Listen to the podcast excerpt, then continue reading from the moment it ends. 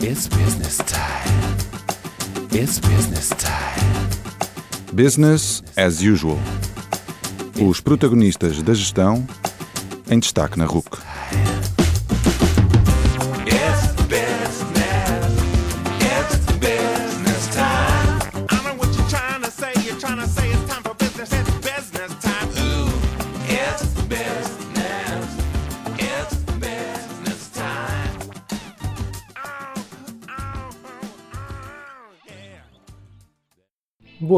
E bem-vindos ao 46º Business as Usual. O meu nome é António Calheiros e hoje trago-vos a guru portuguesa da Psicologia Positiva, Helena Águeda Marujo. Helena Águeda Marujo é professora no Instituto Superior de Ciências Sociais e Políticas da Universidade de Lisboa, onde coordena a Cátedra Unesco em Educação para a Paz Global Sustentável e a pós-graduação em Psicologia Positiva Aplicada, bem como a Unidade de Missão ISCSP Wellbeing. É investigadora no Centro de Administração e Políticas Públicas, membro do Conselho Consultivo da International Positive Psychology Association, presidente da Associação Portuguesa de Estudos e Intervenção em Psicologia Positiva, associada do Taos Institute e membro do Taos Institute Latin America Council.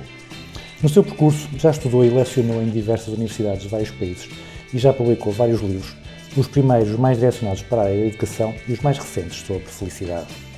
Nesta conversa exploramos o seu percurso, falamos de psicologia positiva e inquérito apreciativo, falamos de felicidade, distinguindo entre felicidade hedónica, felicidade eudaimónica e felicidade pública, falamos também de educação e terminamos conhecendo melhor os seus rituais e influências. Atentem!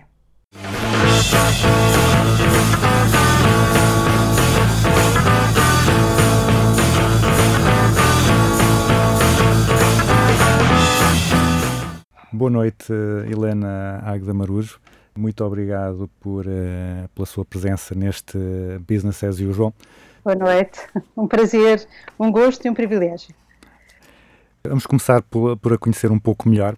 Eh, na sua carreira passou por diversas universidades e centros de investigação, em Lisboa, nos Açores, em Coimbra até, eh, no Algarve, no Minho, em Bruxelas, Valladolid, África do Sul. Eh, que podia contar-nos melhor o seu percurso e o que esteve na origem das grandes mudanças, das grandes decisões ao longo desse percurso? Com certeza, é, hum, é bom até fazer este, este olhar sobre o, o passado e perceber como é que ele marcou o, o presente.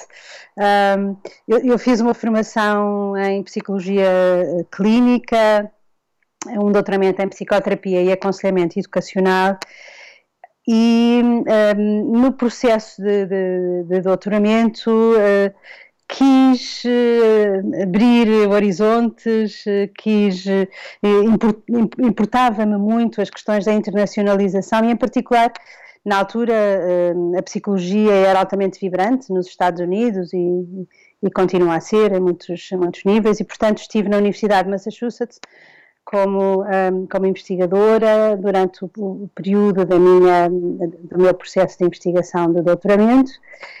E, no fundo, tinha como intenção, tive sempre como intenção que, que houvesse um, experiências novas, diversidade, formas de pensar diferente, o impacto com outra cultura, um, ganhando por isso um certo distanciamento, uma, uma perspectiva crítica em relação às coisas. E esteve sempre presente também no percurso e nas decisões que fui, que fui tomando, uma, uma espécie de uma ontologia positiva, uma visão muito positiva sobre, sobre os seres humanos, um olhar benigno. Um, e, e tendo sido formada em, em, em, psicoterapia, esse olhar não era, não era muito fácil, porque nós estávamos, eh, fomos preparados, somos preparados exatamente para identificar as limitações, os problemas, um, as doenças, as patologias, e isso sempre me incomodou. E, portanto, mesmo enquanto docente na Faculdade de Psicologia da Universidade de Lisboa, onde estive quase 30 anos a lecionar, um, sempre, sempre tentei que os meus alunos percebessem que o seu papel não era servir de espelho das maiores limitações humanas um, era sempre encontrar onde é que estavam as suas forças, as suas virtuosidades e ser capaz de trabalhar a partir daí. Isso foram, foi sempre um elemento que marcou muito o meu, o meu percurso, inclusivamente em termos de publicações, de divulgação científica, e, e, a partir daí, de alguma maneira, começaram a surgir uh, convites, uh, o lançamento de um livro de divulgação uh, intitulado Educar para o Otimismo, que fez 20 anos este ano. E, e que vai em cerca de 20 edições, serviu também um propósito que foi começar a ser convidada, juntamente com o meu colega esposo Luís Miguel Neto, fomos sempre colegas na mesma universidade, enquanto eu estive nos Estados Unidos como investigador, ele esteve a fazer o doutoramento na, mesma universidade de Massachusetts. E, e, esse livro, que foi escrito também com a Fátima Perloiro, lançou-nos no país uh, em infinitas viagens pelas mais diversos uh, espaços recônditos uh, e grandes cidades do norte a sul do país, porque começaram a surgir convites das escolas, das associações de pais, dos hospitais, para irmos conversar com eles sobre o que, era, o que é isso de nos educarmos para o otimismo. Uh, e esse, esse livro, de facto, catapultou uma, uma relação muito profunda com, com, com a realidade uh, da educação uh, e ajudou a cimentar a tal ideia de que não nos pode chegar, não nos deve chegar sermos identificadores das, das patologias e das dificuldades humanas. E depois eh, a inclusão em redes internacionais, que, eh, enfim, a presença nos Estados Unidos também, também vou aí. Eh, aliás, um dos nossos filhos nasceu, nasceu nos Estados Unidos. Criámos redes muito, muito fortes internacionais e, e acabámos por também fazer presença em, enfim, junto de grupos e de associações de investigadores que tinham esta mesma vontade, esta mesma necessidade de procurar o positivo, um, de perceber, de investigar e de saber e de saber potencial. E isso levou-me a viajar pelo mundo todo, um, até porque fui sempre muito inquieta. Um, tenho um bocadinho aquele, por trás, uma metáfora das, das, luzes com sensor, não é? Portanto, se nós não nos mexermos, uh, ficamos na escuridão, não acontece nada. Portanto, para termos luz, temos, temos que nos mexer. E, e houve sempre um lado muito, muito inquieto, de, de muita vontade de fazer coisas, uh, de integrar, de conhecer, de incluir. E, e isto foi tal maneira que teve até impactos negativos na minha carreira. Por exemplo, cheguei a não vencer concursos para professora associada por uh, ser classificada como alguém com um percurso pouco coerente. Porque hum, formei-me em psicoterapia, mas também uh, me virei para a educação e, e isto acabou por me levar a um caminho que foi o caminho de estudar a felicidade, o bem-estar uh, e um conjunto de virtudes e de emoções humanas como o otimismo, a esperança, etc., um, que, um, que, me fizeram acabar onde estou hoje, que é a área de gestão de recursos humanos. E, e para mim é, é muito interessante pensar que o, este, o pecado da diversidade e do hibridismo um, tendo tido um impacto, como digo, até na minha progressão de carreira, que foi algo que também confesso que nunca foi muito importante para mim, eu, eu hoje tão, tão saudável, inclusivamente pelas Nações Unidas, como enfim, um caminho absolutamente vital para sermos capazes de encontrar eh, soluções para este mundo complexo onde vivemos. Portanto, é precisamente por esse hibridismo, por essa necessidade de nos ligarmos. É um, é um percurso realmente muito muito interessante e esse é curioso como a, as instituições realmente não valorizam algo que uh, para mim que, que, julgo que sou uma pessoa mais ou menos normal que me parece tão, tão interessante e tão, e tão valioso. Uh, Obrigada, mas, mas também por isso há instituições como aquela onde estou agora, que é o Instituto Superior de Ciências Sociais e Políticas, que têm exatamente a capacidade uh, oposta, que é de integrar, é um, é exatamente de dar colo a estas visões eh, também mais inovadoras e, portanto, arriscadas de alguma maneira, que trazem esta, este olhar multidisciplinar e, e, por isso estou absolutamente enquadrada, não podia estar melhor na instituição onde estou hoje.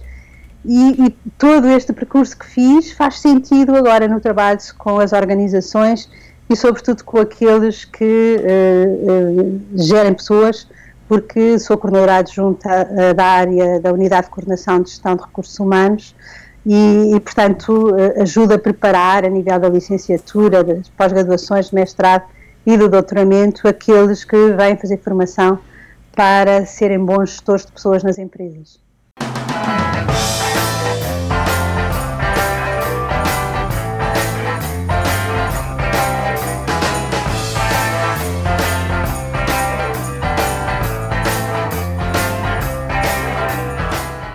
Já falou um pouco, um pouco disso, da, da psicologia positiva, que é uma, uma grande revolução na área da psicologia, trazida pelo Martin Seligman e um senhor que eu vou assassinar o nome, que é o Mihaly Csis... Uh, pronto, não sei... Pronto, é isso, é isso, obrigado.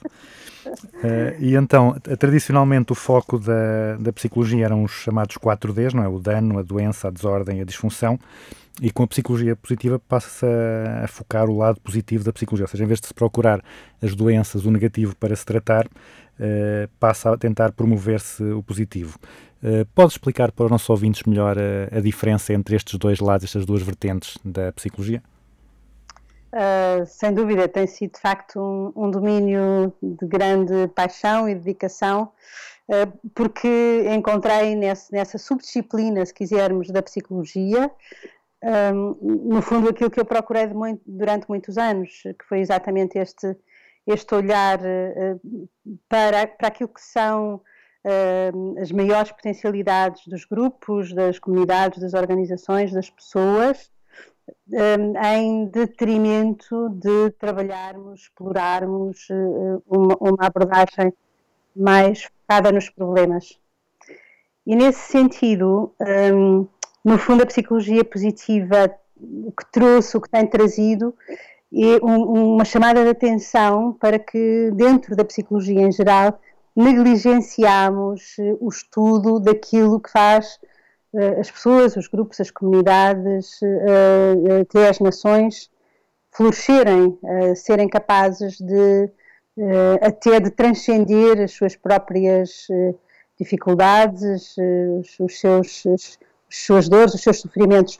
Dou um exemplo muito concreto. Tradicionalmente estudou-se durante décadas o stress um, pós-traumático e o olhar da psicologia positiva, por exemplo, vem, vem estudar o crescimento pós-traumático, ou seja, não negligencia, não esquece, não silencia o sofrimento humano, mas vai estudar onde é que as pessoas vão buscar forças, que tipo de recursos é que ativam, que competências é que desenvolvem e põem em prática, precisamente para superar e transcender esse, esses traumas.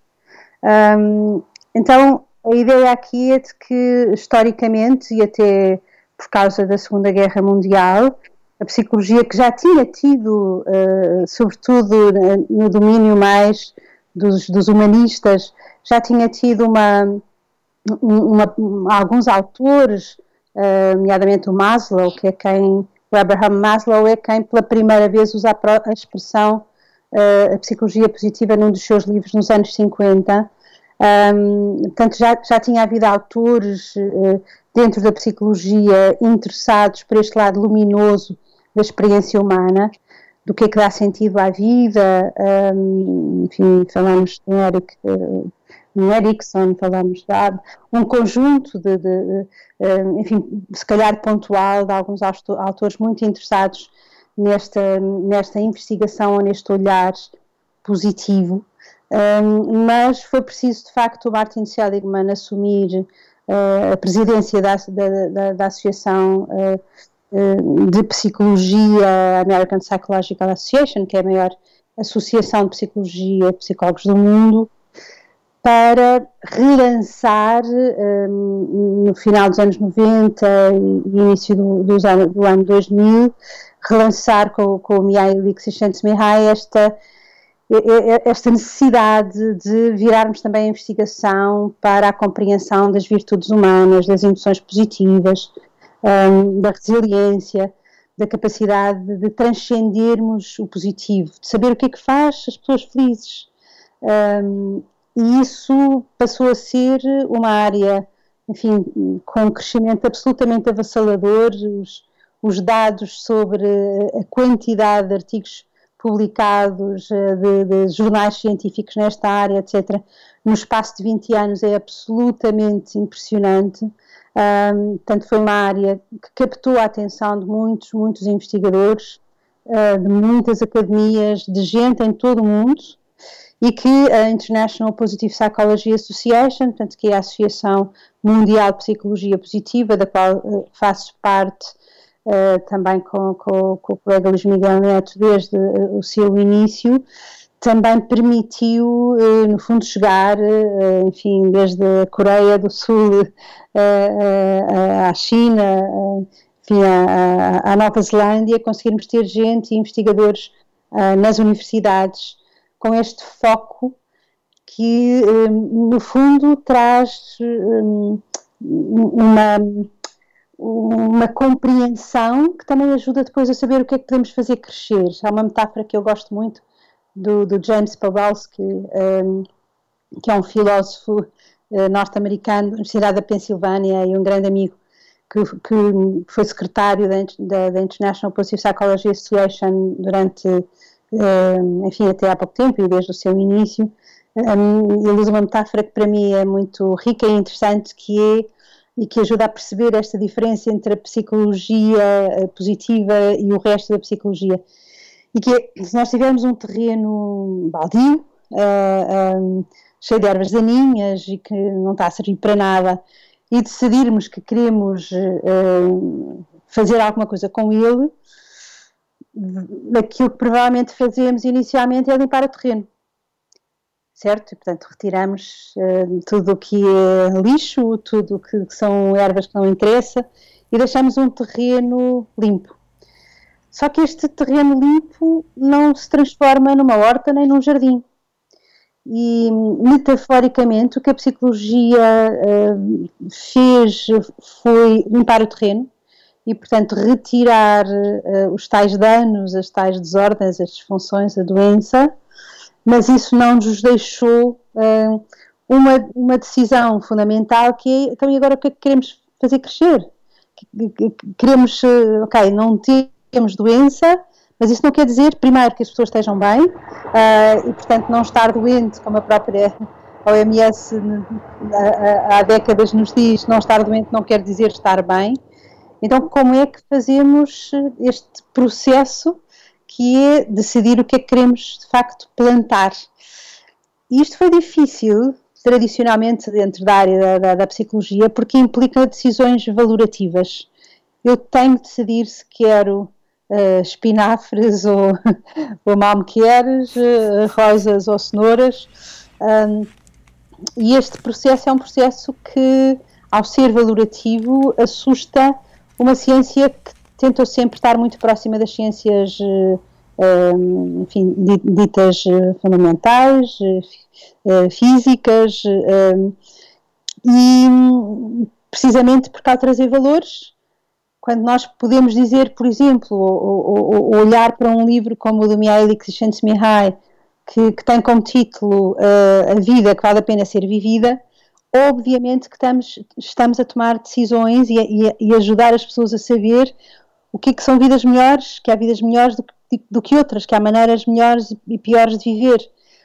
E isto para uma ciência que sempre se preocupou com a neutralidade, uh, demorou muito tempo a ser, eh, a ser enraizado e, e, e, levou até, eu tive experiência na Faculdade de Psicologia da Universidade de Lisboa, muitos colegas meus uh, que consideravam que estudar a compaixão, o perdão, o sentido do humor, a espiritualidade, que eram uh, uh, ou coisas de igreja ou áreas científicas ou, ou áreas dificilmente uh, podiam ser alvo da ciência. Hum. E, portanto, uh, uma resposta até da academia uh, não muito, enfim, positiva, se quisermos, não muito apreciativa a estudar estas temáticas, mas elas são absolutamente vitais e fazem parte da nossa realidade humana.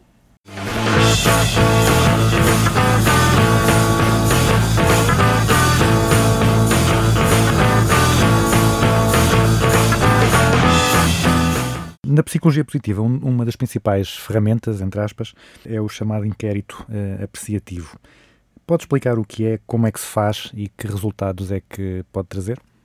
Bom, o, o, o inquérito apreciativo é uma metodologia um, para a qual eu tenho também um, um interesse muito grande e um, aqui o meu colega esposo que já falei, Luís Miguel Neto, trouxe para Portugal, foi a primeira pessoa em Portugal a fazer formação com o David Cooper que foi um dos criadores deste modelo, um, e organizámos em Portugal o primeiro congresso de psicologia, uh, perdão, de, de, de, de, inquérito apreciativo, uh, que foi internacional e que lançou um projeto a nível europeu financiado precisamente para levar o inquérito apreciativo para as escolas de vários países da Europa. O que é, que é o inquérito apreciativo? Um, é um modelo de intervenção organizacional, sistémico, que foi baseado no construcionismo social, ou seja, numa perspectiva de que a realidade é construída pelos seres humanos através da linguagem, um, que tem, que, que, traz um olhar um, altamente construtivo para a mudança, sobre a mudança, em particular a mudança nos, nos sistemas humanos, uh, enfim, organizacionais. Ele tem uma, uma, epistemologia, uma fundamentação, uma origem diferente da da psicologia positiva, uh, emergiu quase em paralelo. Um, e um, é um modelo mais pós-positivista, enquanto a psicologia positiva tem uma abordagem muitas vezes mais positivista. O que é que isto quer dizer? um, quer dizer que um, tem, tem o inquérito apreciativo um, se baseia muito na, na, importância do diálogo, da interação, da, da linguagem e das perguntas em particular como forma de construir a realidade e que esse processo de mudança, ou os processos de mudança, devem ser feitos pela positiva e uh, de uma forma um, que, que é feita em diálogo e envolvendo todo o sistema. Um, pressupõe o poder das perguntas na transformação e que quando estamos a fazer perguntas já estamos a transformar. Quando eu pergunto a alguém qual foi o ponto alto, o momento em que se sentiu mais vivo, mais realizado, uh, com maior plenitude, uh, uh, a maior satisfação, por exemplo, por estar nesta organização, o inquérito apreciativo acredita que esta pergunta já é, já faz parte do processo de mudança, já é um elemento, uma dimensão da transformação. Enquanto uma abordagem positivista se pressupõe que primeiro eu pergunto e depois transformo, ou seja, pergunto e recolho os dados e com essas conclusões eventualmente depois irei intervir e irei trazer transformação. Então, as, questões e o, perguntar um, assumem aqui uma consciência sobre o melhor das organizações, que é o, o coração do, do, inquérito apreciativo, e, por exemplo, a primeira coisa que se faz quando se aplica esta metodologia é um, decidir qual é o, tema afirmativo que se vai trabalhar, ou seja, imagino que eu era convidada como consultora para uma empresa para falar, para ajudar a diminuir o assédio moral, vamos supor, uh, ou o assédio sexual dentro da organização, a primeira coisa que eu iria fazer era uh, perguntar às pessoas o que é que queriam ter em vez do assédio moral. Uh, e transformar num objetivo positivo e construtivo, afirmativo, uh, e, portanto, fazer todas as perguntas a partir daí, ou seja, um, o que é que dá de melhor de si para uh, que haja. Imaginemos que a resposta da organização era: então, em vez de assédio moral, queremos ter respeito uh, um, e dignificação hum, na relação entre as pessoas. Então, as perguntas iam todas eh, ser apreciativas, eh, ajudando a identificar as alturas em que, na organização, as pessoas já se sentiram respeitadas, dignificadas, hum, e, portanto, todo o trabalho é não o de ir identificar os problemas para depois perceber as suas causas e a seguir encontrar soluções. O caminho aqui do inquérito apreciativo é de abraçar o mistério da organização, de olhar para, para, para, para cada sistema humano como tendo algo que funciona, porque senão já não existia, e ir identificar o que é que funciona e como é que pode ser, como é que esse, isso que já está a funcionar pode depois servir de eh, alavanca para, em conjunto, todo o processo é um processo eh, sempre que possível que envolve, envolve toda a organização, para em conjunto a seguir desenharmos o futuro que queremos, sonharmos para onde é que estamos a caminhar eh, e concretizarmos com ações efetivas de, de- e, portanto, construindo e pondo em prática o destino. O modelo tem 4 Ds, é o Discovery, descobrir o melhor da organização, das pessoas, o Dream, eh, sonhar em conjunto, o, o Design, planificar a partir do sonho, como é que chegamos ao sonho, e depois o, o Destiny, eh, que, é, que é de facto a concretização, quem faz o quê, onde, quando, para eh, implementar essa mudança positiva. E, portanto, mudar aqui não é fazer coisas diferentes, mudar aqui é fazer mais daquilo que já funciona, que já, que já é bom dentro do próprio sistema organizacional.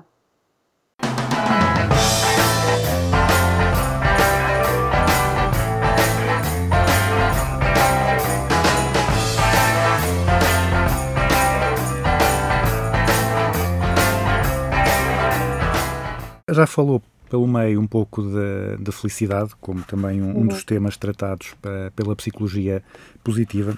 Uma, uma forma de colocar a, a felicidade que, que eu gosto muito, que já não me recordo quem é que, onde é que eu li, que era que uma pessoa para ser feliz eh, precisa de fazer o que gosta, de estar com quem gosta e de ter por que aspirar, de ter eh, objetivos. Portanto, estes três aspectos seriam aquilo que seria necessário para uma pessoa ser feliz. Uh, daquilo que tem investigado, esta ideia está muito distante do- das conclusões a que tem, a que tem chegado. Uh, Para si, o, o que é que tem descoberto que faz as pessoas felizes? Ah, é, uma, é uma questão de grande complexidade e ainda bem. Ahm, Aqui no, no Business as Usual só fazemos questões de grande complexidade. Ótimo. Eh, Porque que- qua- quando, há, eh, quando olhamos a realidade e as pessoas com demasiado simplismo, perdemos, perdemos, perdemos-lhes a riqueza, porque nós somos essa complexidade. Ahm, Então, este, este, este, este- esta sua visão que, que o toca sobre a felicidade é muito interessante porque tem, tem uma ligação profundíssima com aquilo que, que são os dados eh, atuais relativos à ciência da felicidade. Um, começo, por exemplo, pelo modelo da autodeterminação de dois autores norte-americanos, o Ryan e o Dessy, que têm estudado aprofundadamente a motivação humana e as necessidades psicológicas dos seres humanos e aquilo que eles eh, têm identificado é que nós, enquanto seres humanos, precisamos de três coisas fundamentais do ponto de vista psicológico. Precisamos nos sentir competentes, um, e aí eu vejo fazer aquilo que gosto, que é o primeiro elemento da sua perspectiva sobre felicidade. Uh, precisamos de autonomia e, e, precisamos de vínculo. Portanto, estar com quem se gosta é este elemento do, do vínculo. Uh, a aspiração é também eu ter a liberdade de poder uh, idealizar para onde é que quero fazer o meu caminho e um, criar condições para, para, para poder percorrer. Então, este é um dos modelos, por exemplo, que uh, valida essa, essa concepção. Mas há outros, por exemplo, já falámos do Mihaly Csikszentmihalyi, e eu só sei dizer o nome dele porque ele me ensinou.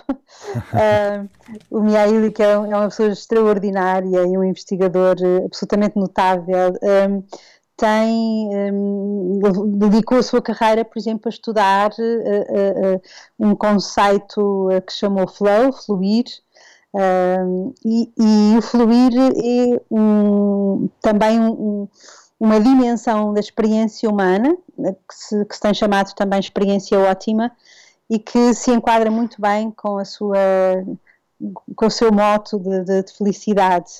Ou seja, um, é quando estamos a fazer aquilo que mais gostamos, é quando estamos a fazer, um, quando estamos, enfim, num, num, contexto em que há um horizonte de desejo, uh, nomeadamente de atingir uma meta, de conseguir uh, desenvolver uma competência, de, nesses contextos e nessas circunstâncias, vivemos momentos que são considerados de elevada felicidade. Um, é, muitas organizações hoje tentam exatamente encontrar e criar condições para as pessoas poderem um, desenvolver experiências de flow no seu trabalho ou também no contexto da, do ensino e da educação. E o flow tem características interessantes porque um, é a tarefa em si que é motivadora, não é onde é que ela me leva, um, e, e, e, muitas vezes tem a, a experiência de um, de um envolvimento tão grande, de um engagement tão profundo, que um, me faz desligar de, de, da realidade imediata e até das, das minhas necessidades. Portanto, é fácil identificarmos quando estamos em flow se Hum, de repente olharmos para o relógio e virmos como é que é possível ter passado duas horas, pareceram cinco minutos. Quer dizer que estávamos a fluir, que estávamos a pôr as nossas melhores competências a, a, a, em prática um, portanto, a fazer alguma coisa que era prazerosa para nós. Um, e, e, nesse processo a evoluir, a saber se estávamos a fazer bem ou mal um, e, e, a receber habitualmente um feedback imediato desse sucesso ou insucesso. Por exemplo, os, os jogos de computador um, que fazem as dores de cabeça de tantos pais, uh, de crianças e adolescentes, aquilo que introduzem como elemento é precisamente levar, uh, uh, tem todas as dimensões do fluir e, e, e, portanto é difícil desligar deles porque as, as pessoas quando estão a realizá-los estão a sentir-se felizes, estão a sentir-se competentes, uh, estão altamente motivadas do ponto de vista intrínseco e a motivação intrínseca é fundamental para a felicidade uh, e, portanto, é outro exemplo de, que enquadra nesta sua definição. Há um outro que são as relações positivas, portanto, um dos grandes fundadores do movimento da psicologia positiva internacional, o Chris Peterson, que infelizmente faleceu precocemente com um ataque cardíaco, um, e que eu considero também que deixou um legado extraordinário de investigação que deve ser continuado a ser seguido, dizia que, enfim, se quiséssemos resumir os estudos da felicidade, podíamos resumir numa, numa expressão: Other people matter. As outras pessoas fazem mesmo a diferença. Um, e isto tem, tem levado, enfim, a muita investigação e é uma área que me tem apaixonado, nomeadamente sobre uh, o, o que é que leva as pessoas a envolverem-se em relações construtivas, harmoniosas, que introduzem e trazem algum tipo de, de plenitude. Um, e é pelas relações dos outros que a felicidade se faz, as relações com os outros. Mas se virmos eh, modelos como o do Martin Seligman, o PERMA, que é o nome do modelo dele, um, ele tem identificado cinco elementos fundamentais para a felicidade, uh, emoções positivas, positive emotions, da IUP, uh, portanto precisamos de viver emoções positivas e está aqui outra vez o fazer o que se gosta, o gostar, uh, as emoções positivas como elemento fundamental, o engagement, uh, portanto termos áreas da nossa vida em que estamos comprometidos com alguma coisa e nos empenhamos e onde experimentamos o flow. Um, depois o R corresponde às relações positivas, as tais incontornáveis dimensões da felicidade humana, um, P-E-R, depois o M é o meaning, uma vida feliz é uma vida com sentido, com propósito, e, a linha dos estudos do meaning tem vindo a crescer extraordinariamente, um, nomeadamente, por exemplo, neste momento faço parte de um grupo internacional só vocacionado para o meaning e para a espiritualidade, e, e é um, um, elemento com, cada vez com mais procura e mais impacto uh, e que está a ser muito investigado. E ter propósito na vida quer dizer fazer alguma coisa que é maior do que o nosso umbigo. Uh, é dedicarmos-nos não apenas às nossas metas individuais, e aí está a sua aspiração, mas a aspirar também em qualquer coisa que é, uh, que, que é coletivo, que é para o bem comum. Um, e, uh, e finalmente o A do PERMA, a última letra, é o achievement e aí eu ligo com, com, o final da sua proposta de felicidade, que é o ter com, por que aspirar. Um, e nós precisamos de ter eh, objetivos. Como seres humanos, isso é fundamental, porque o futuro chama-nos mais do que o passado. É mais transformador olhar para o futuro do que uh, o impacto que o passado teve sobre nós.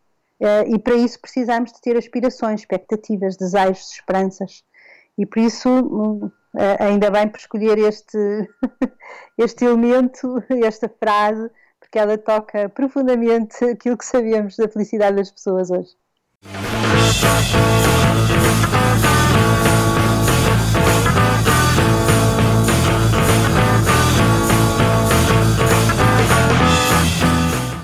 veio da área, mais da área da, da educação, né? começou na, na, psicologia positiva na educação e na comunidade e, como já referiu, nos últimos anos evoluiu para, ou já há algum tempo, tem evoluído mais para a área da, da gestão de, de recursos humanos. Uhum. E nós temos visto também que, uh, coincidência ou não, que muitas empresas têm também começado a prestar atenção a este tema da, da felicidade organizacional. Agora, uhum. muitas empresas têm já Chief Happiness Officers e querem ver os seus colaboradores felizes, têm todo um conjunto de iniciativas uh, para promover a felicidade. Há muitas formações, precisamente para, para dotar as pessoas de competências para estimular ou para gerir a felicidade das pessoas nas organizações. Uh, como é que vê esta tendência? Acha que as empresas perceberam realmente que as pessoas valorizam uh, esta abordagem mais holística ao trabalho, não apenas os resultados mas, a, hum. mas a felicidade? Ou, ou sente que há aqui. E, e, sente que as empresas querem mesmo promover isso de forma desinteressada? Ou uhum. aqui muito oportunismo nas empresas de tentar, entre aspas, surfar esta, esta nova onda uhum. da felicidade? Mais outra excelente questão uh, e que tem sido. Uh, enfim, algo que para mim tem sido muito uh, atrativo também refletir e pensar nas minhas práticas. Um, enfim, o meu, o, o meu, caminho foi um caminho que teve sempre interesse nos sistemas humanos um, nas lideranças, sejam elas dos professores em frente de uma turma, dos pais numa, numa família. Houve, houve, sempre esta, esta preocupação e este interesse em caminhar e em pensar não tanto na mudança estritamente individual, mas uh, enfim, no impacto uh, social e sistémico daquilo que são as ações, uh, as ações dos seres humanos. e à medida que a psicologia positiva e os estudos da felicidade foram trazendo muitas aplicações, e, portanto é uma, é uma subdisciplina muito virada para, para a utilidade social das, das dos seus dados e daquilo que vai descobrindo sobre a felicidade humana. Portanto, é, é, é, é muito difícil estudar a felicidade e, não, uh, e perceber o que é que faz as pessoas mais felizes e depois não aplicar isso, não é? Portanto, é, é de facto uma área muito, muito virada para, para a aplicação. E, e começou a divulgar, eh, enfim, uh, aquilo que são as chamadas intervenções de, psicologia positiva. Um, que para aumentar áreas como a generosidade ou a consciência das virtudes um, dos trabalhadores na organização ou promover a resiliência, enfim. E estes, estes elementos e estas práticas que têm vindo a ser muito, muito estudadas e que têm mostrado exatamente que têm impacto nos níveis de bem-estar das pessoas hum, são, são simples. um, e por isso foram facilmente enfim, apreendidas pelos jornalistas até, pelos mídias, e uh, chegaram naturalmente às, às empresas e eu vejo esta tendência de uma maneira agridoce, porque um, creio que um, se formos demasiado simplistas nesta utilização e se tivermos uma perspectiva estritamente hedónica, subjetiva e individual do uso destas ferramentas para aumentar a felicidade, corremos o risco de um, estar a convidar as pessoas a desenvolver certo tipo de competências que as, uh, as façam ser menos críticas relativamente uh, uh, à cultura organizacional, às práticas, às políticas das organizações, e tenho visto alguma instrumentalização do uso deste tipo de ferramentas dentro das empresas. Um, um, ou seja, se, se, se, estes dados e estas práticas forem utilizadas sem autenticidade, sem coerência dentro daquilo que são as práticas das organizações, estritamente com intenções produtivas, lucrativas, financeiras, e há muitas empresas que, obviamente, sabendo que os dados mostram que as pessoas mais felizes são mais produtivas, são mais pró-sociais e, portanto, colaboram mais umas com as outras, são menos conflituosas, um, são mais capazes de dar o litro para, pela organização, têm menos baixas uh, médicas, uh, enfim, uh, há um conjunto de, de, enfim, de dados que obviamente têm vindo a comprovar que trabalhadores felizes trazem para a organização de facto um conjunto de, de, de assets, de, de, recursos, de riquezas, e, portanto, obviamente, organizações que não tenham uma visão, enfim, de coerência podem usar este tipo de abordagem de uma maneira que é muito mal vivida pela, pelos, pelos, trabalhadores. Relembro ainda aqui há um, um, par de anos num hospital de, de uma parceria público-privada um, com, a, com, a qual, com o qual trabalhei. Uh, tinha sido criado um, um, enfim, um grupo de trabalho para a felicidade dos trabalhadores dentro do hospital e a reação tinha sido péssima. Uh, os trabalhadores estavam zangadíssimos com a empresa e aquilo que me diziam era: assim, somos mal pagos, uh, temos lideranças tóxicas, uh, temos horários de trabalho que não permitem um bom equilíbrio com o resto da nossa vida. E agora querem que sejamos felizes e que no atendimento aos aos doentes, estejamos sempre em alta. E portanto é um, um exemplo eh, de como um, se não houver relação de proximidade uh, e de integração efetiva vivenciada a todos os níveis na cultura da organização desde as práticas das compensações até à qualidade das relações humanas, aos valores que são não apenas abstratos, mas concretizados, um, se de facto não passar, se estas temáticas não, não, não, não forem tocadas a todos os níveis e domínios da organização, um, o, o, impacto em, em, ter trabalhadores felizes vai ser sentido como algo instrumental e, portanto, até perigoso. Uh, eu, por exemplo, incomoda muito a ideia de ensinar alguém a ser mais grato que é uma das áreas em que a psicologia positiva tem feito muita investigação, uh, e a gratidão tem impactos na saúde física, na saúde psicológica, etc. Uh, ensinar alguém a ser grato se não alimentar também nela um espírito crítico, ou seja, aprender a ser grato pode implicar que vai aceitar ser maltratado ou, uh, submeter-se a, a, a, práticas e políticas organizações, organizacionais que são injustas ou desqualificadoras do ser humano. Aliás, no livro que lançámos eh, no início deste ano, Humanizar as Organizações, um, com, portanto, que, que, é coordenado por mim e pelo, pelo, pelo Luís Miguel Neto e pelo, pelo, pelo Mário Seitil, que é, que é o presidente da Associação Portuguesa de Gestores, a nossa preocupação foi exatamente, por um lado, trazer a ciência da felicidade para as organizações, mas depois com um cuidado brutal de que isto tem que, tem que ser uh, muito, muito, muito enraizado em práticas éticas, uh, em ações morais, em virtudes éticas, e sem isso corremos riscos, e não é esse tipo de felicidade de todos que eu quero dar para as, para, para as organizações.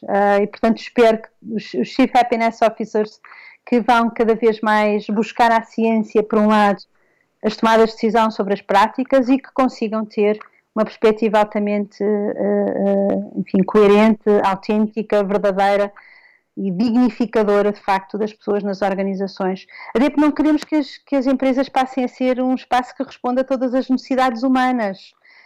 Um, neste momento, as empresas estão a tentar sub substituir uh, todos os domínios humanos, inclusivamente até os espirituais, não é? Que antes a igreja e as religiões uh, uh, cumpriam a procura da vocação, da plenitude, da espiritualidade. Eu já fui convidada, por exemplo, para, para dar formação sobre espiritualidade a uma farmacêutica.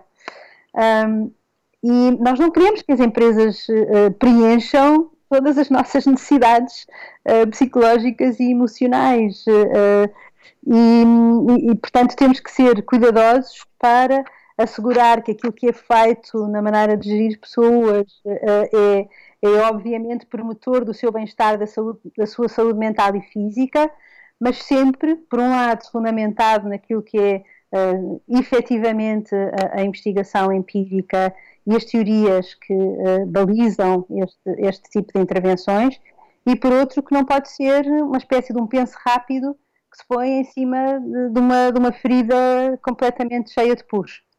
E, portanto, vamos ser muito, muito cuidadosos e muito críticos nesta aplicação um, e, e, por isso eu continuo a levantar a minha voz muito alto, uh, em particular trazendo um modelo da felicidade pública, que é um modelo que temos vindo a, a defender uh, e que é aquele que nos faz sentido, porque não, é, não, não aponta estritamente para a instrumentalização da felicidade, nem para, uh, para a felicidade privada, mas que tem em conta, de facto, uma visão muito mais relacional, completa e complexa de todo o sistema.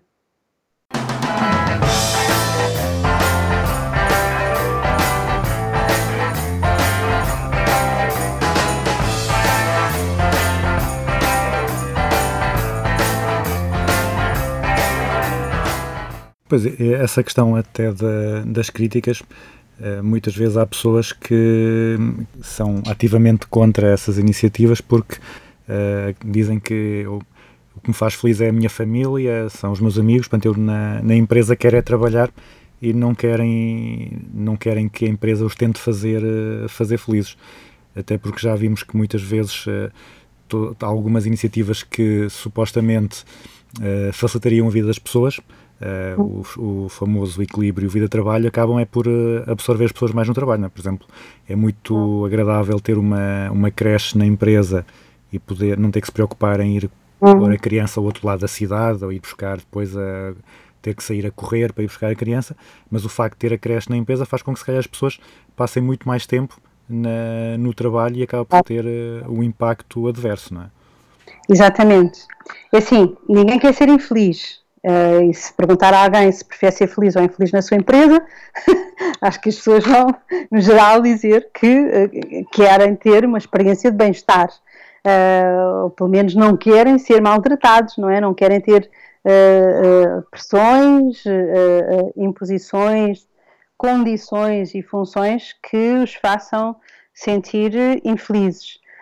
Um, mas de facto aquilo que, que se procura cada vez mais Uh, ainda agora vamos, vamos ter uma aluna, um, a Leonora Araújo, vai defender o seu doutoramento um, orientado por mim e pelo professor Miguel Pereira Lopes uh, do ISCSP, e ela foi estudar a compaixão organizacional, quais são as práticas que as empresas desenvolvem para lidar com o sofrimento humano, um, práticas positivas para lidar com a dor humana, seja com o despedimento que tem que ser feito, seja com um trabalhador que tem, enfim, uma morte eh, na família ou que desenvolve uma doença ou que tem um acidente ou eh, um grupo de pessoas na organização que estão com dificuldades financeiras, enfim. Um, portanto, como, como é que a organização responde enquanto um todo uh, ao sofrimento humano? E, e, e, entre outras coisas, um, um dos elementos que, que, que, os trabalhadores nos, nos disseram que precisam é, é, é tal elemento da autenticidade, de verdade em todas as linhas. Uh, e, portanto, a compaixão como um elemento importante, como é que reconhecem e lidam com o meu sofrimento, mas sempre nesta perspectiva da coerência, da visão de totalidade, é? de um olhar mais holístico que leve a que um, não sejam apenas uh, ações ou intervenções uh, pontuais e que esqueçam a tal visão global. Um, quando, quando a empresa consegue, uh, enfim, ajudar as pessoas a sentirem-se bem, mas não, não lhes impondo que aquilo, que, que, que, a, experiência do trabalho é, é, é, é enfim, preenche, deve preencher toda a sua vida, um, aí sim as pessoas conseguem encontrar um, enfim, um, uma associação positiva com ir trabalhar e com, simultaneamente, ser mais do que ser trabalhador daquela organização. É? Quando estou lá, eu quero sentir-me bem, mas quero ter a certeza que esta empresa me cria condições para, para eu ter vida para além do trabalho. Portanto, e buscar a felicidade às outras áreas da minha vida.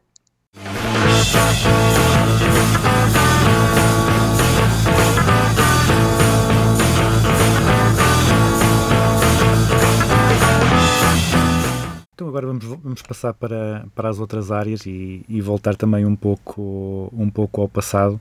Uh, inicialmente uh, escreveu muito sobre, uh, lá está, a pedagogia e a educação. falou já daquele livro que dá 20 anos que da educar, educar para o otimismo, mas antes disso, nos seus livros mais antigos, fala, relaciona mais a, a, educação com o sucesso, enquanto que nesses mais menos antigos eh, relaciona a educação com o otimismo, a esperança e a, e a criatividade. Uh, este, estas mudanças nos títulos referem também uma mudança no, no paradigma. Uh, o que é que nós continuamos a fazer mal no sistema educativo? Ou o que é que podemos fazer melhor? Uh, e como, o, que é que, o que é que é preciso mudar na forma como a, as famílias e os estudantes lidam com a educação? Hum, mais outra questão muito uh, exigente e interessante. Um, por um lado, sim, há evolução, mas também há uma linha comum, ou seja, mesmo no livro que tinha na capa a palavra sucesso, tratava-se já de um sucesso que era um sucesso relacional, dentro dos espaços das relações fundamentais, neste caso da, da, família, e não num sucesso académico. Uh, o livro aponta para um sucesso humano. E esse, esse elemento, ehm, enfim, desde o início que esteve presente, e se quiser é uma linha condutora ao longo do, da, da, evolução da minha carreira já longa. E a educação tem sido um amor de perdição. E infelizmente, quando olhamos para a educação, é? e, e, o livro Educar para o Otimismo, como disse há pouco, tem, tem, tem já uh, duas décadas, um, aquilo que, que, infelizmente notamos é que mudou muito pouco nestes 20 anos na forma como educamos. Eu acho que continuamos a, a não trazer o essencial para, para o centro da, da, enfim, dos processos educativos, que é aprender a viver bem juntos.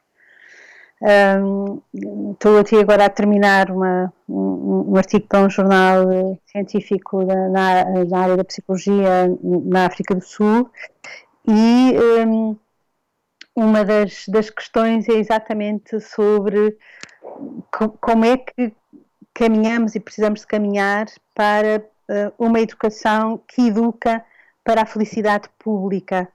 Uh, e porquê que isto é importante? Porque o modelo atual que temos continua a focar a preparação das pessoas para, enfim, para o mercado de trabalho, portanto, é, é, é, um, é um modelo educativo completamente uh, alinhado com os valores neoliberais, muito estritamente centrado numa perspectiva individualista de competitividade, um, e de foco uh, na, na, preparação técnica, e não é isso que nós precisamos neste momento para o mundo que temos pela frente. Uh, precisamos de uma formação humanizada, precisamos que as pessoas desenvolvam as crianças desde cedo, os jovens e depois ao longo da vida um, que, que haja a capacidade de aprender um, enfim, viver harmoniosamente com pessoas, animais, recursos uh, ecológicos, um, e, e, isso não está a ser pensado. Como é que se. O, o, voltar a relembrar que a educação tem que passar por uma educação para uma cidadania global. uh, pela luta pela democracia, por exemplo, pela, pela igualdade, pela justiça, uh, pela inclusão, pela diversidade, por ser capaz de trabalhar o outro e acolhê-lo na sua diferença, um, saber cooperar, dialogar. Nós, por exemplo, fazemos, até ao nível do ensino superior, muitas vezes convidamos os alunos a fazer trabalhos em grupo, o que é excelente para eles aprenderem exatamente este, enfim, este, estas ações colaborativas, um, mas não lhes damos ferramentas para saberem fazê-lo de formas uh, uh, harmoniosas. E, portanto, são muitos relatos dos meus alunos com experiências altamente negativas, desequilibradoras, relativamente, por exemplo, à experiência de trabalhar em grupo e, e depois vêm-nos dizer eu prefiro trabalhar sozinho porque isto quer dizer que nós não conseguimos trabalhar com eles nem prepará-los para saber comunicar bem, uh, gerir a diferença, uh, fazer lideranças partilhadas e tudo isto precisa de ser treinado para, para que um, um, outro olhar sobre a vida, que não é estritamente individual, mercantilista, nem apenas focado no mercado de trabalho, até porque neste momento nós não sabemos quais vão ser as profissões do futuro. Um, por exemplo, acabámos de descobrir com a pandemia uma data de profissões que nós desvalorizávamos que afinal são essenciais, não é?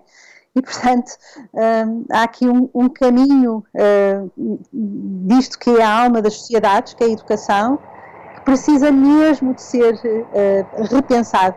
Daí a cátedra da Unesco, que eu, que eu sou titular na Universidade de Lisboa uh, e que tem como título Educação para a Paz Global Sustentável, precisamente porque integra todos estes aspectos de uma paz positiva, que é a busca pela sustentabilidade ecológica, pela justiça na distribuição dos recursos, uh, pela, equidade e pela igualdade, etc.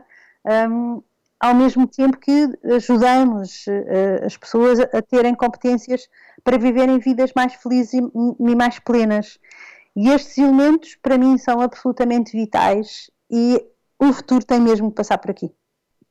E sente que, que os jovens atuais, já, já é professora há, há alguns anos, sente que os jovens atuais estão mais alertas, estão mais despertos, estão mais interessados nestas temáticas do que, sei lá, há 20 anos?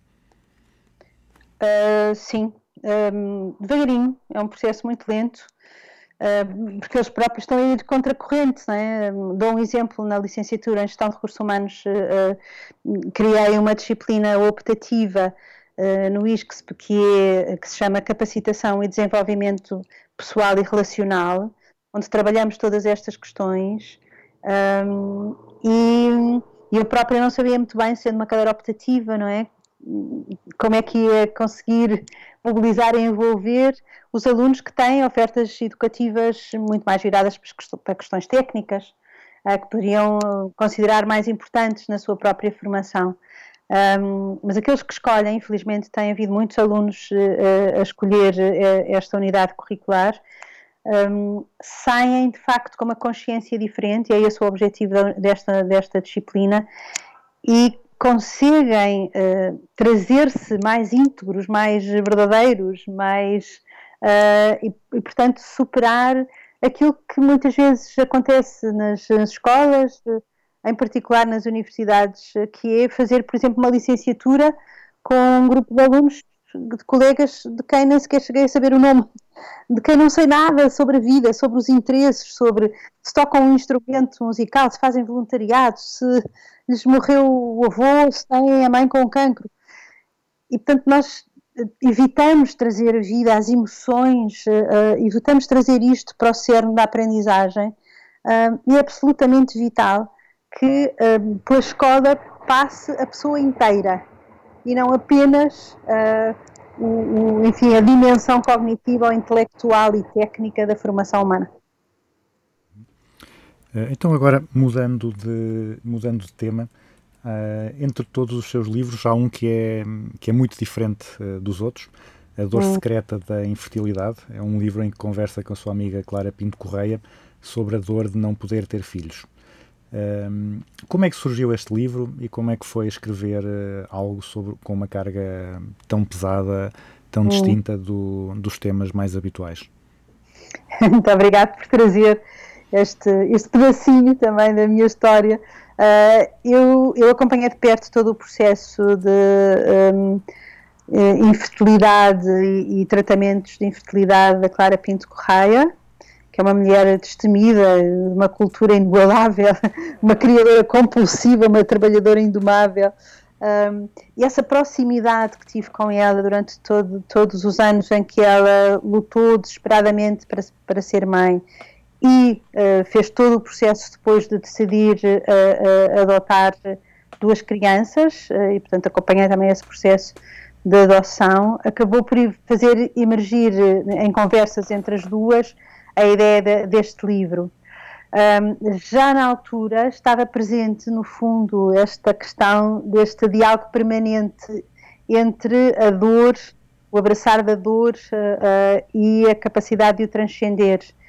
E, portanto, o livro aborda, no fundo, o sofrimento, uh, enfim, escrito a partir da primeira pessoa, porque são conversas, são entrevistas que eu vou fazendo à Clara, sobre tudo aquilo que ela teve que passar um, e, e, tudo o que teve de lidar perante esta consciência de uma infertilidade uh, definitiva, e, mas ao mesmo tempo tudo aquilo que ela pôs em ação, em prática, tudo o que desenvolveu, o que conseguiu construir para suplantar uh, esta dor. E, portanto, há um, dentro da psicologia positiva há um movimento, a second wave, a segunda vaga, que um, sublinha exatamente este elemento permanente do yin e do yang, não é? Das, da luz e das sombras. Um, e, e, portanto, é uma história de muito sofrimento, mas também de superação humana, e foi por isso que fez sentido. E encaixa aí aquilo que falou ao início do, do crescimento pós-traumático também? Exatamente, exatamente. Muito obrigada por fazer essa ponta.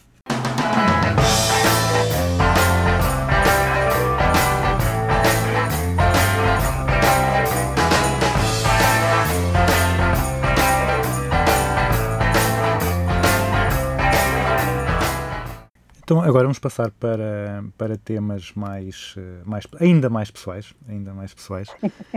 e o, o primeiro é como é que é um dia normal na sua vida e agora aqui com na, no ano em que estamos fazemos aqui a distinção entre o, o pré-covid e o pós-covid. O que é que mudou na sua vida com a na sua rotina com a pandemia? Ora bem, um, era imparável antes da, do Covid, continuo imparável no pós-Covid. Era muito comprometida com o que faço e com os meus múltiplos projetos uh, e continuo altamente comprometida. Acho que a linha de continuidade é de facto esta dedicação e uma grande paixão ao que faço, uma gratidão enorme por tudo o que tenho conseguido em termos profissionais uh, e pessoais. Talvez aquilo que tenha mudado seja uma maior flexibilidade na gestão dos horários, uma maior leveza, um, apesar de continuar, como hoje, por exemplo, com um dia em que não consigo parar um bocadinho mesmo que seja tudo à distância, uh, mas talvez sinta menos, menos momentos de muito stress. Uh, ganhei numa coisa fabulosa que é eu vivia constantemente a chegar atrasada às coisas, porque as coisas não cabiam no, no meu dia, e fiquei super pontual, portanto estou muito orgulhosa com esse lado. Uh, de alguma maneira feliz também porque tenho um, o privilégio de tenho tido o privilégio de, de, de estar mais tempo em família, Uh, tenho feito mais exercício físico em casa, mais tempo para, para, para práticas meditativas. Uh, tenho sentido feliz por contribuir mais para o ambiente, estou, estou a gastar menos hidrocarbonetos, tenho o carro parado à porta e, portanto, estou muito contente com esse impacto no, no o, meu pequeno contributo para o impacto ecológico que também reforçou a minha opção vegetariana neste, neste período de vida. Um, tenho feito jardinagem, tenho o privilégio de ter um espaço exterior uh, na minha casa e, um, e, e, tenho adorado poder ter a oportunidade de me dedicar mais à, à natureza.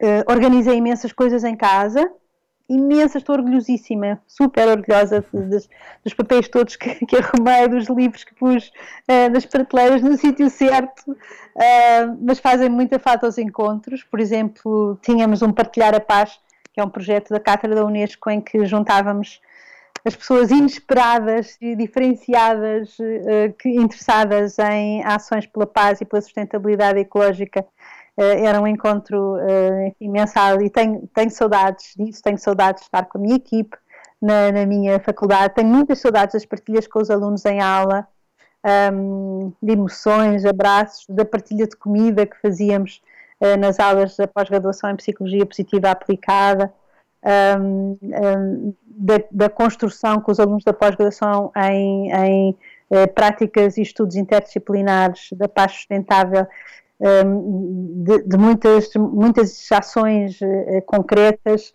Tenho saudades do teatro, de ir ao cinema, mas sinto-me super privilegiada e, e, e, confesso que tenho, acho que tenho retirado o melhor deste, deste período e, portanto, uh, tenho uma vida cheia de bênçãos e muitas vezes as pessoas acham que por causa de eu estudar estes temas e de uh, dar formação nestes temas, etc., que não tenho problemas e podem ter a certeza que não é o caso.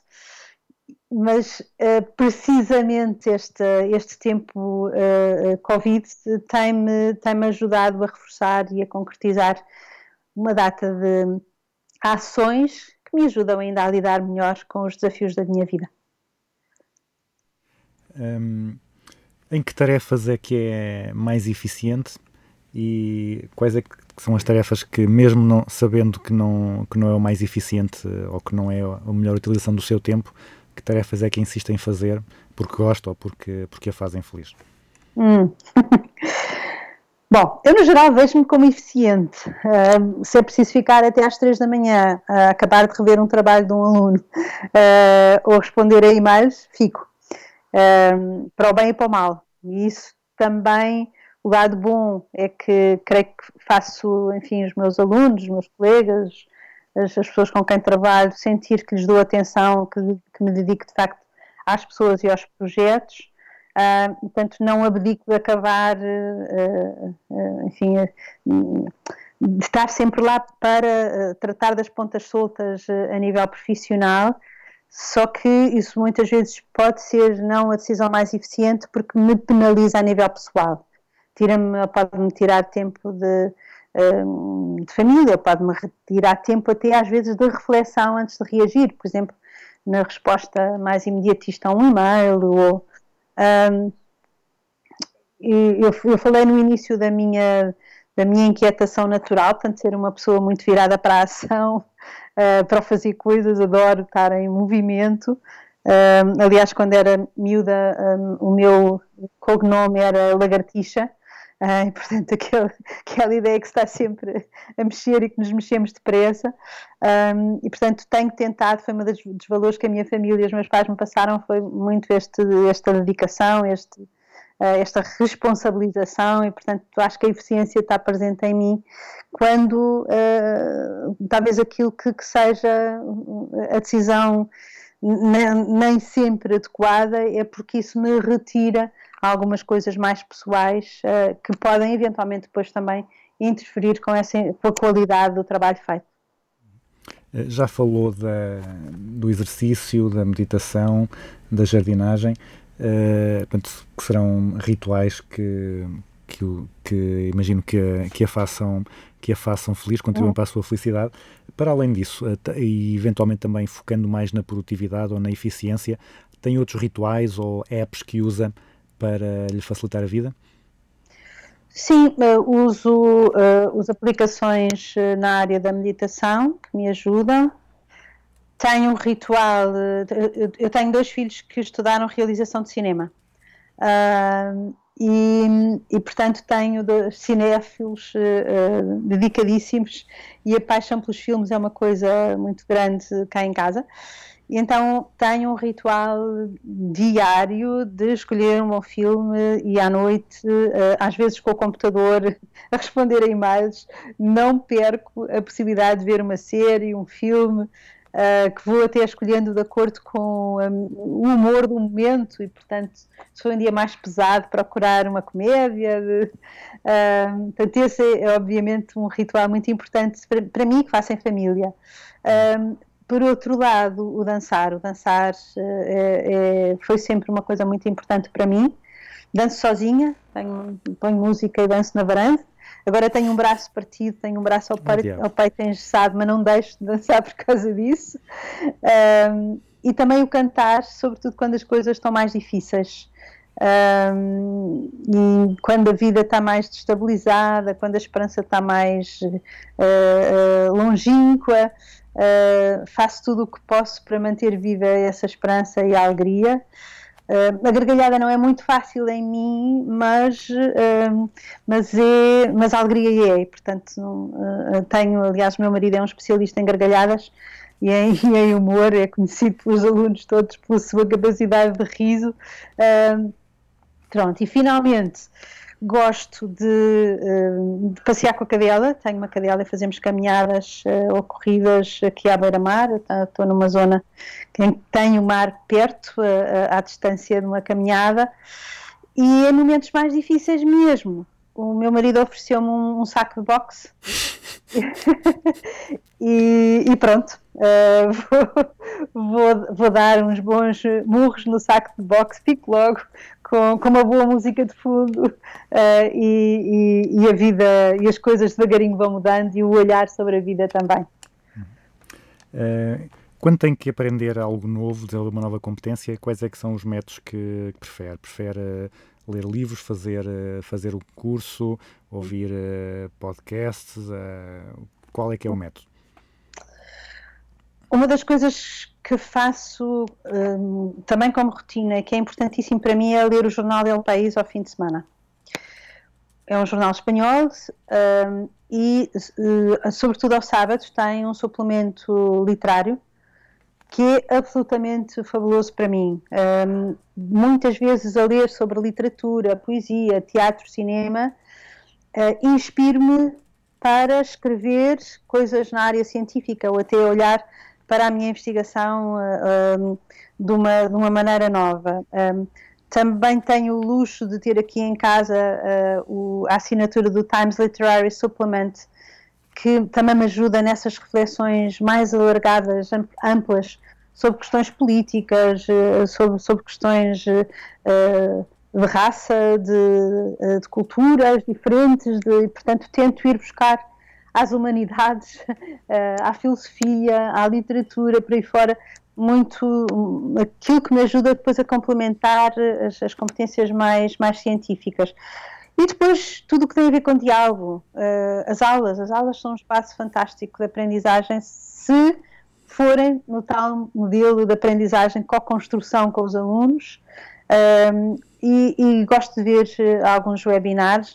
Neste momento, aliás, uh, uh, ajudei a lançar um grande movimento que se chama Humanity for Hope Global Movement, h4hglobal.org, um, que, que, é um movimento todo ele voluntário, com mais de 50 voluntários, uh, que tem, é uma plataforma de webinars feitos de propósito para, para este movimento que criámos, com, com a Andréa Pérez Correia do Brasil e o Júnior Miranda também do Brasil, um, que, que, tem, um, enfim, um, conferências originais dos maiores investigadores mundiais na área da felicidade e do bem-estar, todas alojadas numa plataforma que as pessoas podem aceder durante um ano e que é para irem vendo com calma os quase 40 uh, conferências que, que, já estão uh, disponíveis, algumas delas traduzidas, legendadas por estes maravilhosos voluntários. E uh, a entrada na plataforma tem um pagamento que é baixo, é um valor baixo, de contribuição que está a ser transformado em bens materiais para, para famílias e comunidades que estão a sofrer mais com a pandemia. Uh, já entregamos centenas de cestas básicas no Brasil a famílias que não tinham comida neste momento porque ficaram no desemprego por causa do Covid ou noutros cantos do mundo. Uh, portanto, temos seis uh, organizações internacionais que, às quais estamos a doar com o máximo de transparência.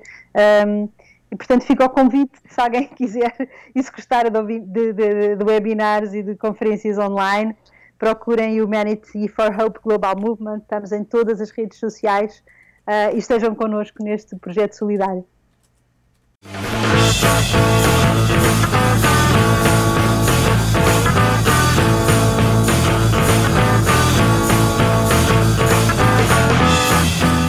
E agora também, porque não quero que, que, que estrague a sua pontualidade uh, da, da Covid, passamos para a fase final da, da nossa conversa, que é o que eu chamo a grelha fixa, e que os Certo. estrangeiros chamam as rapid fire questions, são perguntas de resposta mais, mais Uhum. direta. E a primeira é uma empresa ou um guru, ou uma empresa e um guru que admire. Uh, empresas que têm como, como prática de gestão a economia da comunhão, que é um modelo económico em que repartem os lucros para diminuir a pobreza nas comunidades onde estão envolvidas. Além dos seus livros, que, que um livro que toda a gente devia ler.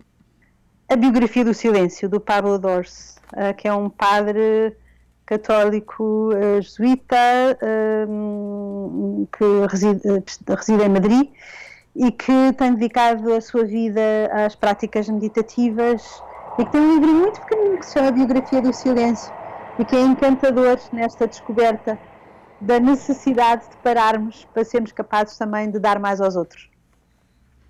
Eh, um conceito ou uma prática da gestão que veja mal compreendido. os sistemas de compensações, não tenho qualquer dúvida. dou, dou aulas nesta, nesta área, eh, a nível de mestrado e de doutoramento e de pós-graduação, e estamos completamente enganados na maneira como estamos a, a- a- a compensar eh, e a motivar as pessoas dentro das organizações, e portanto convido a, a que quem tome estas decisões das empresas vá mesmo estudar aquilo que se sabe sobre o que é que motiva hoje as pessoas e as diferentes gerações uh, dentro de, enfim, do contexto laboral. E um, um conceito ou uma prática da gestão sobre o qual tenha mudado de ideia ou de opinião. A felicidade, comecei numa perspectiva mais de uma felicidade hedónica, individual e subjetiva, hedónica no sentido da busca do prazer e do evitar a dor, para uh, caminhar para uma perspectiva mais eudaimónica da felicidade, ou seja, mais ligada ao sentido, às relações interpessoais, ao crescimento pessoal, ao dar aos outros uh, e ao propósito, e agora uh, a perspectiva da felicidade pública, uh, que é a felicitas pública, que é a, pers a perspectiva latina do que é a felicidade e que está baseada em conceitos como geratividade, virtuosidade, fé, muito diferente do anglo-saxónico, que é what happens, o que acontece uh, uh, externo para a felicidade, versus aquilo que eu tenho que trabalhar individual e coletivamente para que a felicidade seja uma experiência comum de todos. Se nós colocássemos à, à saída de todas as faculdades de gestão uh, do país, ou do mundo, do mundo, Hum. traduzindo, um cartaz com um conselho que quisesse dar a todos os jovens estudantes, qual é que seria esse conselho? Ui! um, que usem o seu autoconhecimento para se manterem coerentes em termos éticos e morais. Um, que não se vendam. A saúde mental e física fica comprometida quando nos vendemos, uh, enfim, quando vendemos os nossos, aquilo em que acreditamos e os nossos valores uh, verdadeiros. E que tragam sempre as emoções privadas para para o espaço público, portanto, não termos medo de falar em compaixão, em fraternidade, em gratuidade, uh, de trazer novas palavras e novas experiências para aquilo que é a gestão de pessoas. E finalmente, para concluirmos o programa, uma música para, para os nossos ouvintes ficarem a ouvir enquanto o programa se finda. Pois eu gosto muito do Louis Armstrong a cantar o What a Wonderful World. Pode ser? Pode, pode sim, senhora. Pode sim, senhora. Uh, muito obrigada. Então, Helena Agdamaruz, muito obrigado pela sua, pela sua disponibilidade. Uh, as melhoras para o, para o seu braço e, e que continue, continue também a, a influenciar e a, e a, fazer feliz as pessoas que passam pela sua vida com todos estes projetos fantásticos em que, em que se envolve. Muito obrigado. Como dizem na África do Sul, eu só sou porque nós somos. O Ubuntu é uma filosofia de base da minha maneira de viver. Muito obrigado por tudo, pelo convite. Uh, espero ter sido, de alguma maneira, uh, convidar pelo menos algumas reflexões uh, naquilo que tem sido a minha maneira de viver. E mesmo um braço partido ajuda-nos a perceber a necessidade de sermos flexíveis e de passar a fazer as coisas de outra maneira. Exato. Muito obrigada. Felicidades para o projeto que é tão interessante.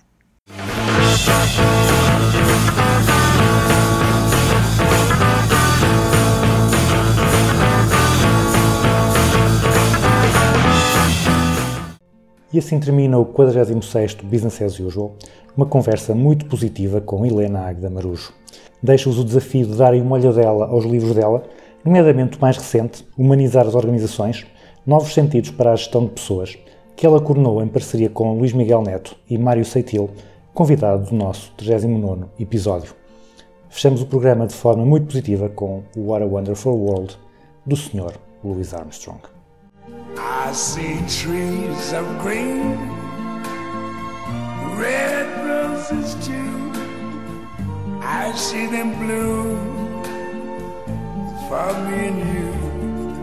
And I think to myself, what a wonderful world.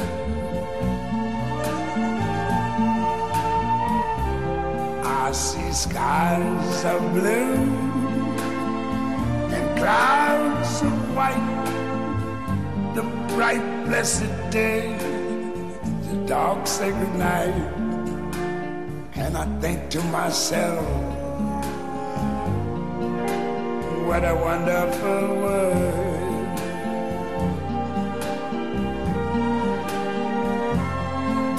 The colors of the rainbow, so pretty in the sky are also on the faces of people going by. I see friends shaking hands,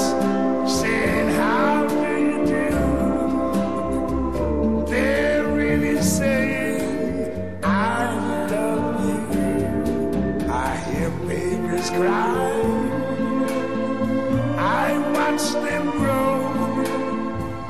They learn much more than I never knew. And I think to myself, what a wonderful world. Yes, I think to myself, what a wonderful